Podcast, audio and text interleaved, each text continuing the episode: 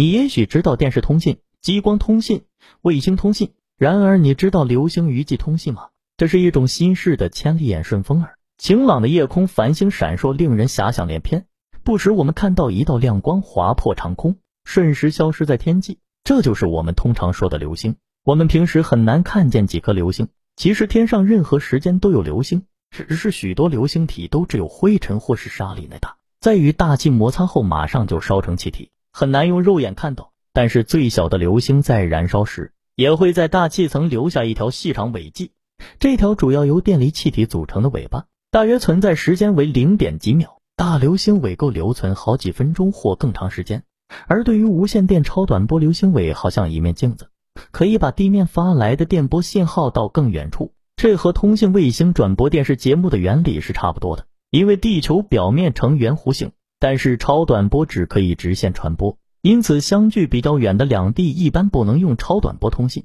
当电波跟流星余迹相遇后，立刻会被反射散射到。几百公里以外的地面上，这就像手电筒光束那样呈光锥扩展开来，能够覆盖一大片区域。当覆盖区域的地面站收到信号后，可以立即发出应答信号，通过同一层流星余迹转送到原来发出信号的地面站，这样就可以实现流星通讯。每天闯入大气层的流星大约有上亿颗，理论上你任何时间都能找到这种。天然通信卫星。然而流星出现没有规律。而用于流星尾迹通信的电台也就相当复杂，而且它有一种压缩信号的本领，可以将语言报、资料等信息暂时压缩贮存，可以等到发掘一颗能够适用的流星出现时，迅速把积压下来的一段发出去，而接收一方的电台则可以陆续收到的信号。修复成原来的模样。在极地地区，其他类型的无线电通信都无法保障工作，因为极光电离层干扰等自然现象。